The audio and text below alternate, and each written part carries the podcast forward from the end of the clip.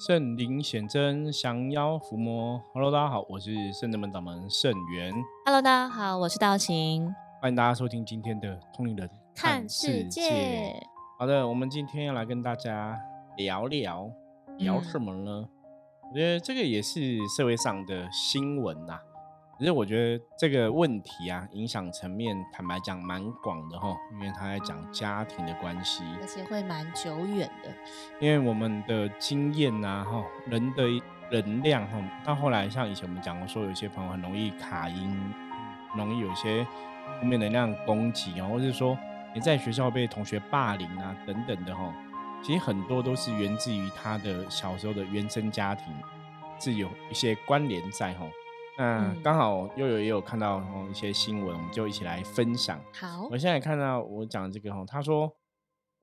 他这个新闻写说，从小到大被折磨哈，妹子哈抱阿妈恶劣行径，怒喊他死了，我绝不参加葬礼哈。他这是一个网友哈，他说哈，他阿妈哈在医生讲说剩不到一个礼拜哈，可能就要走了哈，就是居掉要离开地球。那他就很生气，讲说他绝对不会去参加葬礼哈，因为从小到大他累积了非常多的怨恨哈，让他情愿就是没有这个阿妈哈。那他就在这个网络上透露哦，他说他阿妈哈是重男轻女很严重，他刚出生的时候就被说需要拿掉送人吼，虽然最后留下来吼，却是噩梦的开始。那他小时候就知道吼，自己没有被阿妈喜欢哈。因为他说阿妈哈对待小朋友的态度哈就看得出来哈，阿妈就很不喜欢他哈，对他都是冷言冷语哈，然后还会对妈妈恶言相向哈。然后相反，其实阿公很疼他哈，所以因为这样子哦，就常常哦会跟阿妈来吵架哈。那在他十几岁的时候哈，这个阿公啊不小心就中风了哈。那虽然中风，可是阿公的生活还是可以自己哈自理啦。那阿妈就很不喜欢哦，就。一哭二闹三上吊，我本来讲那个山上什么什么的哈，反正大家老司机应该知道，我们就不能讲这个话题。对，所以你是想要试图缓和这个新闻的情绪吗？对啊，我看到这个，因为会觉得啊，真的是觉得为什么就家人哈，我常常讲家人就是家人，家人是要彼此互相支持跟体谅存在哈。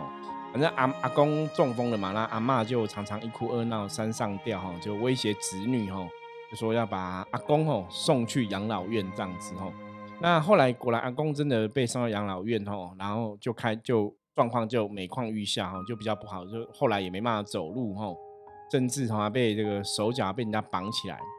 因为真的有些的养老院吼，我觉得真的。因为他们可能人手有限，或怎么真的没办法照顾很好啦。我觉得大家在找那种长照的时候，还是要找好的吼。你不要为了省那个，有人想说便宜随便找哦，那真的很多问题哦。那阿公手脚被绑起来，后来家人发现就把阿公带回家，让外籍看护来照顾哦。那没有想到就是阿妈三天两头都来捣乱，然后都来乱就对了吼。他说当时这个吼原剖吼这个女生才刚刚上国中而已吼，那。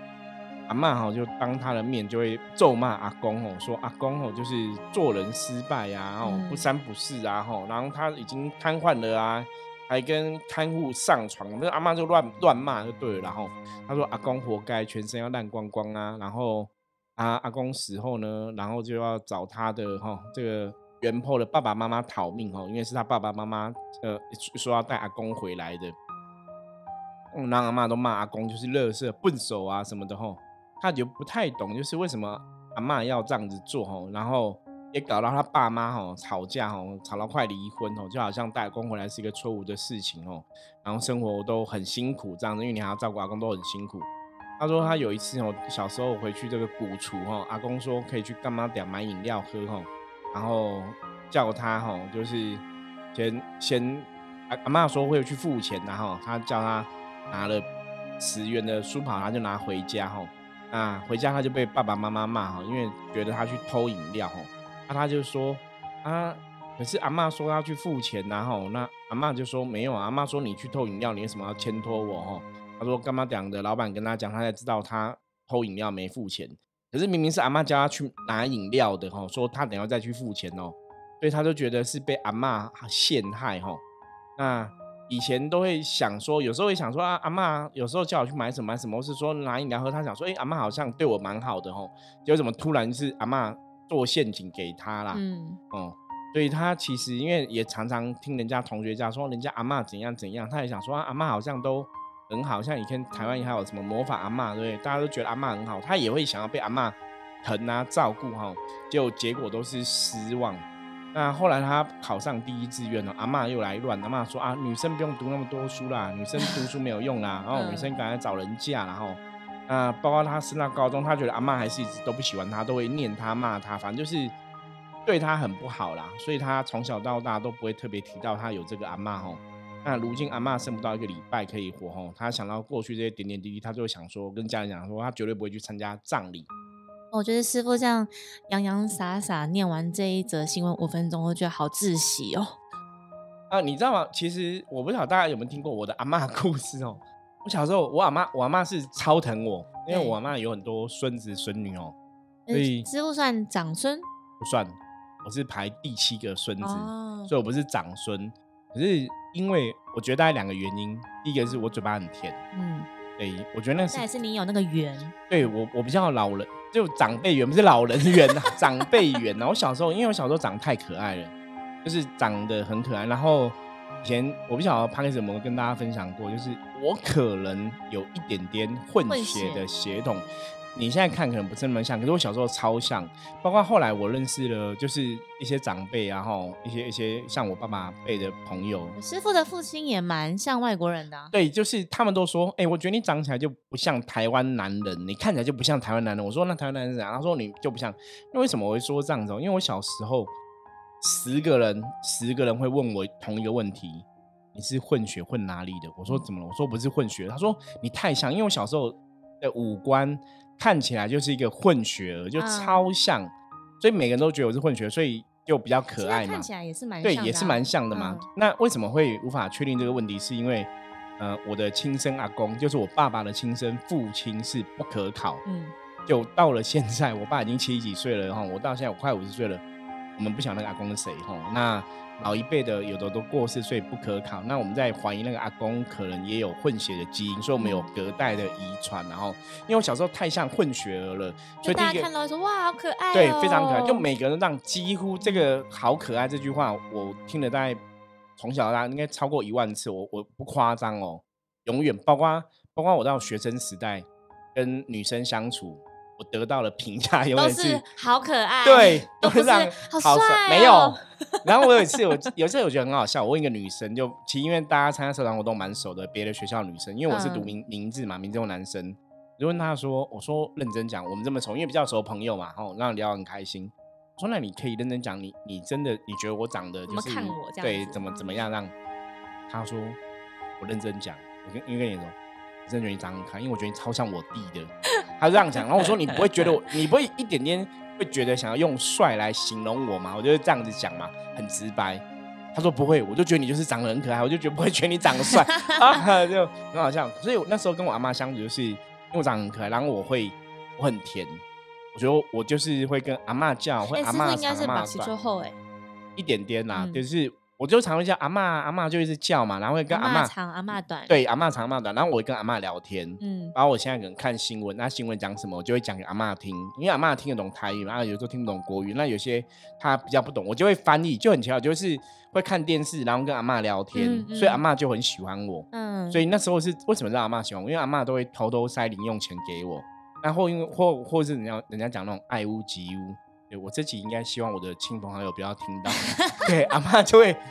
比方说，可能买阿妈都会买菜嘛，买什么就是让你带回家给爸爸妈妈啊。以前是大家庭，然后对，因为我们是大家庭，因为我们的亲戚都是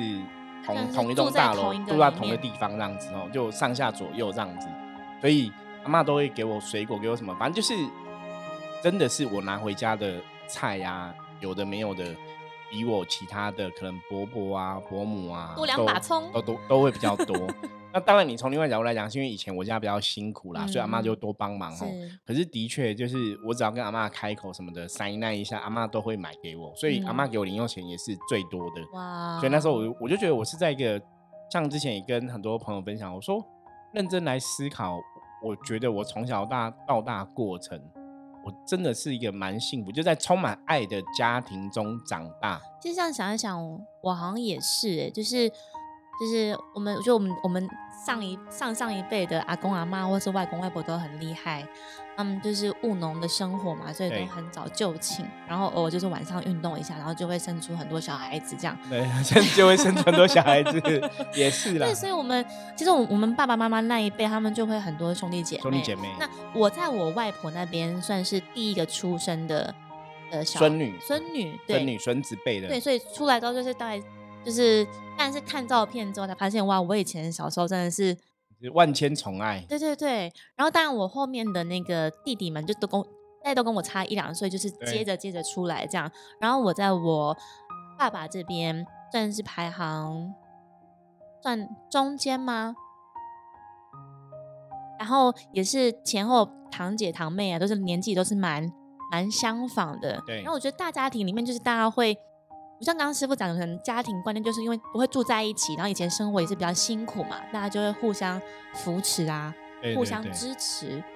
的那种感觉，然后小朋友就都会玩在一起啊，无论逢年过节啊，的确这样，大家小朋友都一定会聚在一起，对对，就是烤肉一起烤肉啊，端午节，然后过年的时候都一定全部都会腻在一起，就是端如果那个你的寒假。如果假设有二十天，你一定就是十天在外婆家，然后十天可能就是在在那个堂堂兄弟姐妹那边，对，就是一定会有很长的时间是跟家人都相处在一起的。对我，我觉得像道行讲的部分，我我觉得我们都是比较幸运的，我们的原生家庭跟阿妈的关系都很好。嗯，我们像我刚讲，阿妈也是我我父亲的妈妈，就祖母的部分嘛，吼。就是阿妈、外婆啊，其实小时候都跟我我自己的部分都跟他们都还蛮好的啦，所以没有像我们刚刚提到的新闻里面的那个状况，对阿妈恨之入骨吼。因为我觉得阿妈，我我其实从我们的相处，当然你可以去理解。我我常常讲修行啊，有些时候我们是透过一些事件去看一下别人发生的事情哦，去了解哦。我们讲要同体大悲嘛，嗯，就如果设身处地换那个角度来想，就是刚刚故事中那个女生啊。从小因为阿妈重男轻女什么什么的哦，就被排挤啊，被什么的话，有些时候我真的会觉得那个阿妈吼，可能是来哦，因为有的阿妈是出生，他可能你看他给很多爱嘛，像我的阿妈或是道行的阿妈，对不对？给很多这些子孙啊哈，给很多爱啊、照顾啊什么的。我真的觉得以前老一辈这些他们都很了不起啦哦，因为以前的生活有些时候也很苦，那大家庭他们像我阿妈以前是都要。去照顾很多家人嘛，哈，以前那个年代这样，因为我妈是，也是民国好像八年九年出生，因为我妈我妈已经过世了，哈，在我国中的时候不小心车祸过世了，是蛮遗憾的。可是因为小时候阿妈很疼我，那我那我那时候讲了，我小时候就是会被妈妈打嘛，妈妈比较会教训小孩哦，我都去跟阿妈求救，然后我那时候还默默心里发誓。长大只要孝顺阿妈，不孝顺妈妈，你要这就跟我觉得会，这真的会一辈子就是记没有了。那个就是那个，因为你就是一直被妈妈打嘛，所以你就会觉得妈妈很讨厌嘛。阿妈都秀苗苗嘛，就觉得阿妈。我觉得人是这样子，就像我们刚刚看故事里的那个女生一样，因为被阿妈骂，被阿妈嫌嘛，所以就会讨厌阿妈嘛。我觉得那个逻辑是一样哦。小朋友当然这样子，那当然不至于说我真的讨厌到我妈妈什么严重地步，因为你后来了解妈妈以前也是有她的压力嘛。是，我觉得这个就是你要站在。人的角度去设身处地着想，就像我刚刚看那个新闻里面，我我会觉得那女生的阿妈，她可能原生家庭也是很辛苦，也有一些状况啊，所以她没办法去去转换她的状况，甚至重男轻女。其实我觉得师傅刚刚讲到一个很好的的观点，就是其实我们在帮大家做脉轮疗愈的时候，我们有时候会讲到海底轮，它就是跟原生家庭人当中就是跟对原生家庭有相关，但灵性上你就是跟灵源跟灵主相关嘛。我们都会有些事情，就是它不可逆，它不可被改变，就已经发生了。我们只能够改变我们自己的想法或者是看法，去把那个结打开，然后或者是放下这个东西。那我们在跟大家做拜暖的过程，就会跟大家讲说，我们的主神是拜千手千观世音菩萨嘛，所以讲说慈悲心或者是同理心，我们就从这个点去换位思考。我们去想说，为什么我们的爸爸，或者是我们的妈妈，或者是我们的阿公或阿妈，会对我们做这样的行为，或者是为什么会造对我们造成这样子的结果？对，往回去看，就是大多八九不离十，就是因为这样子的事件跟事情也曾经同样发生在他身上。这是一个比较伤脑筋的地方了，我觉得比较麻烦，就是我们一直以来这么多年的经验法则啊，真的就是像我在看这个状况，我就会很清楚知道阿妈以前小时候的原生家庭一定有些问题。因为像我遇过有的案例，比方他们家人就是，比方说他可能也会很会打小孩或怎么样，那也有那个哦案案长案例的长辈，他们的原生家庭可能是爸爸，不是阿妈是爸爸吼，他的爸爸吼，如果以这样来讲，可能是祖父、曾祖父那一辈哦，就是重男轻女，所以就会一直对女儿就会有批判，然后对女儿就会打骂，甚至就是喝醉酒就是打女儿，嗯，就那个女儿长大之后也会去。打她的小孩，对，可是就很奇怪，他你看这个东西很特很特别，就是你通常去问这种女儿哈，她一定会说，我以前被爸爸不重视，我爸爸重男轻女，然后爸爸欺负我，我会好好爱我的小孩啊，我也希望我好小孩子怎样啊，可是他会忍不住的情绪就会往下打，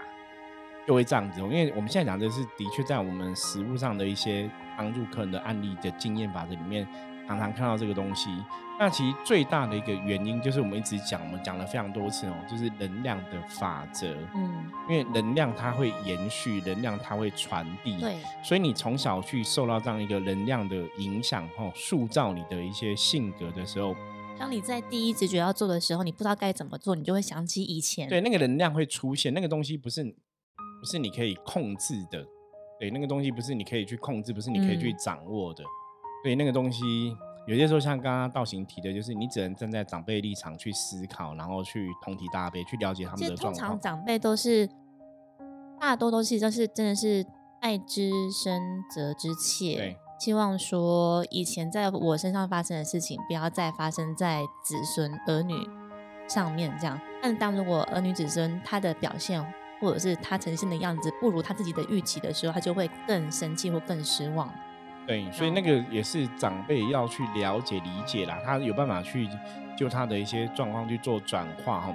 可是我们要坦白讲，我觉得这个世界是这样子哦。我们今天来跟大家分享一个观念，我们想做一个观念是，这个世界一定是这样，懂得多的要去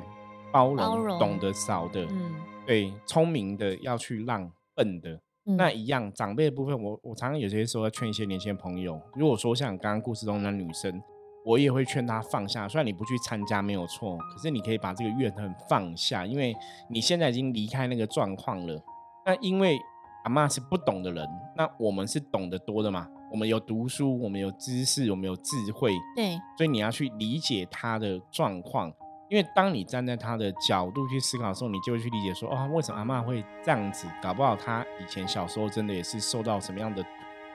荼毒嘛？我觉得如果换我们换位思考，我们去想象原剖我觉得歌词嘛还是诗都会写说你有多爱就有多恨。对对啊，所以他刚刚有提到啊，刚刚他非常渴望阿妈的爱啊，很羡慕人家都阿妈都很好嘛。是，可是阿妈却没有这样子嘛。嗯，所以那个就是一个状况嘛。啊，我觉得这种的事情啊，其实现在社会上应该。就大家很常遇到类似的啦，层出不穷。对，层出不穷哈。我觉得大家在社会上，不管你是看新闻，或是你自己的家庭哦，可能都有类似的状况。但真得说，家家本来就是有本，可能有好几本难念的经。对，那如果就目前这个这个新闻的分享，我们当然还是会更有缘分、缘破听到，或者是大家可能也面临到类似的问题跟处境的时候，当然像刚师傅所分享的，如果你今天真的是比较有智慧。慈悲心多一点的时候，你能够多给，那你就多给；你能够包容就包容，因为重点是你不要有遗憾。对，那像这样的部分，其实我会劝那个原剖的部分，就是也许他自己心里要去跟自己和解，或者要要去跟阿妈和解，要去原谅这个部分。嗯，因为当你可以去设身处地站在阿妈的立场想的时候，也许你可以理解他为什么要这样做。当然，因为这个部分他没有特别提到嘛，那你当然看到这边他跟你相处的过程，你当然会很怨恨他嘛。我觉得这个是没有办法的事情，就是阿妈做了这样的事情，或是我们讲老人家做了这样的事情，那你只能承受这种后果。嗯我觉得是很无奈。可是，就像我，如果假设我认识这个说故事的这个女生的话，大概我会劝她说，你应该怎么做，怎么做，怎么做。我觉得以我们能量法则来讲，第一个就是她可不可以试着去同体大悲。对，理解阿妈的成长的状况，为什么阿妈会这样做，她一定有她的原因嘛。阿公刚刚他说对对对，或是阿妈的阿妈的逻辑，阿妈为什么重男轻女到这个地步？为什么对她充满怨恨？嗯，里面有什么爱恨情仇恩怨，一定有她的一个原因在，因为她。去了解了这个背后的意思之后，对阿妈的恨就不会那么强。那当然，阿妈都不理他，甚至还说谎骗他、欺负他，害他被人家觉得他是小偷什么的。那这个东西，他当然内心会有不开心嘛。我觉得这个不开心，我是可以接受。就是，那也许你现在要思考的是，你现在长大了，对，你你已经跳脱小时候那个状况，你也不见得需要阿妈，你也可以活得很好。所以，以能量法则来讲，基本上我们会劝他，就是要放下这样的一个。怨恨对，其实说想通就会看开了。对，那因为重点放下怨恨，对你来讲才会比较好，不是对阿妈比较好，因为阿妈已经就这样子了嘛。是是，对你放下怨恨，让阿妈也离开了，那就是讲难听点，就是反正这个人以后也跟你没有没有任何交流了嘛，就就各走各的路。对，那你就是祝福他好好离开，因为毕竟血缘关系上面呢还是有亲人的关系在嘛。所以这个是站在一个修行的角度，甚至我们撇开。修行的事情不谈，就是站在一个能量的角度，像我们讲说，通灵人看世界一直以来是跟大家分享能量的一个话题嘛。嗯，我们一直在教大家是你要怎么让自己处在一个正能量的状态之中。对我觉得这是比较重要的吼，就是任何事情 你要怎么去处理，然后你要怎么去经过哦，你要处在一个正能量的一个。范围之中，你不要让自己被困在那个负能量的领域里面。我觉得像刚师傅讲的，这个都是像我们之前也曾经分享过，是你在那个当下，你要察觉自己的情绪，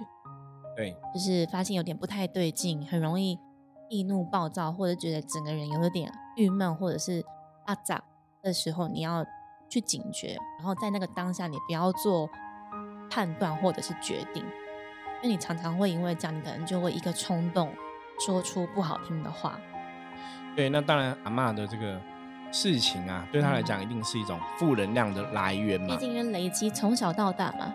对，所以我们讲说要趋吉避凶嘛，要靠近好能量，远离不好能量嘛。对。所以我刚刚讲说，如果阿妈这样的行为，或是他内心对阿妈的这种怨恨已经这么强烈，那阿妈的的确是一个负能量的来源。所以以能量法则来讲，当然是要尽量远离他，没有错。可是。有些时候啊，我们在跟家庭相处的关系，就是我觉得或者社会上相处关系，你还是有个基本的人的一个伦理。对，就人家讲虎毒不食子嘛，吼，就这个阿妈虽然那么坏，那么不好，可是今天人之将死嘛，吼，其言也善，或是人之将死哦，我觉得是可以不用跟他计较了，反正你就参加个上葬礼送他结束，然后就了断你这辈子跟他恩怨。嗯，对，搞不好。从另外一个，如果我们从宗教的方向来看的话，对啊，这个课题就到这边告一段落。对，这是一个方式。那另外一个方式是，我发现这个孙女是阿妈的冤亲债主，嗯，阿妈不想要还呢，因为很多时候你冤不遇到冤亲债主，然后你不甘愿还债，你就会这样子，会有这种应对的方法。这真的是冤冤相报何时了？对，或者说阿妈是他的冤亲债主，也是有可能哦。我觉得这个东西就是要从不同的角度来看。那当然就是希望阿妈。真的离开了，不管怎么样，骂功课告一段落，然后这个女生也可以放下内心的怨恨，那她才能迈向一个新的未来。因为那个东西，怨恨、讨厌，那个都是一种负面能量状况。我觉得刚刚师傅在分享这个原破的过程当中，还有一个是提到，他目前现在也已经长大了，所以是有能力可以自给自足，决定事情。是是是，我觉得其实。在，因为刚好最近我也跟我一些国中的同学碰面，对，然后因为我们真的认识久嘛，所以也会认识彼此的家人、家人这样，然后我们就会聊一些事情，然后我就觉得，对，也就是我们现在可能都是都处在一个中中年嘛，就是三四十岁，然后有自己可能工作也比较稳定，然后或者是在社会当中也打滚了一二十年。那你就回去看自己的家人，可能也都到了一个，就是说爸妈可能都六七十岁，然后如果还有阿公阿妈还在的话，可能就是八九十岁。那我觉得阿公阿妈就是能够到这个年纪，其实不容易，而且他们可能都还要在顾顾他们的儿子们，或者是要帮孩子儿子们顾他们的小孩们，也有可能这样。然后我我朋友的情况就是，他的阿妈就是很真的很算是很硬草草性吗？就是命很也很硬，然后个性也很硬。嗯，那他生的小孩，但有的有成就，但是有的可能就是比较需要在家里面靠老人家养这样子。就即便已经五六十岁了，那当然我我我朋友就算是第三代嘛，就会看到这件事情，就觉得说，怎么的自己的长辈都不好好的努力出去外面工作，然后还要给。阿妈养这样子，那那其实看在他的眼里，他也知道阿妈疼自己的孩子嘛，舍不得嘛。即便五六十岁，在眼里还是一个小孩这样。然后就听他在跟我分享一些家里面的，真的是很多琐碎的事情啊，钱啊，关系啊，然后沟通啊，言语啊，然后情感上啊，然后公平与不公平啊等等的。我听他讲完之后，我觉得他也努力过，想要去融入那个关系。然后想要让关系变好，也希望想要把整个家庭的算是生活品质带起来。这样，但他努力过之后发现没有用，而且他的努力都会被别人当成是应该。对，你你好像应该要做到这个。然后同时，你又太你又太 cam 卡的时候，又会被讲说你不要这么 cam 卡好不好？但很难呢，就很难对，怎么做都不对，对，怎么做都不对。然后甚至他们有时候可能会恶言相向这样。我就听他分分享完他那些心酸之后，我就真的鼓，我就跟他讲一句话说：“我说你要鼓励你自己，你要给自己一个掌声，就是你努力过了，你就是为家里面的人付出了这么长一段时间，那你发现嗯，成效好像不是不如你你预期，然后你也这样遍体鳞伤。”我就跟他说：“你要鼓励你自己。”不过他回我一句话，他说：“我做不到。”就边哭边讲，这样做不到鼓励自己吗？对，因为他的身边都是充斥着负面能量，对，都是在责骂他、责备他。他做这样子也不对，做好也不对，不做也不对，做不好就更不对嘛。就怎么做都不是，他反而找不到自己的那个价值，所以他是在寻找自我的过程当中，他其实是很很迷失，也很迷惘的。他曾经这么努力，费了大把青春，然后想要去维持家庭。里面的状况啊，对，然后他其实在就是有点失衡，但我觉得他现在还在恢复当中。但我觉得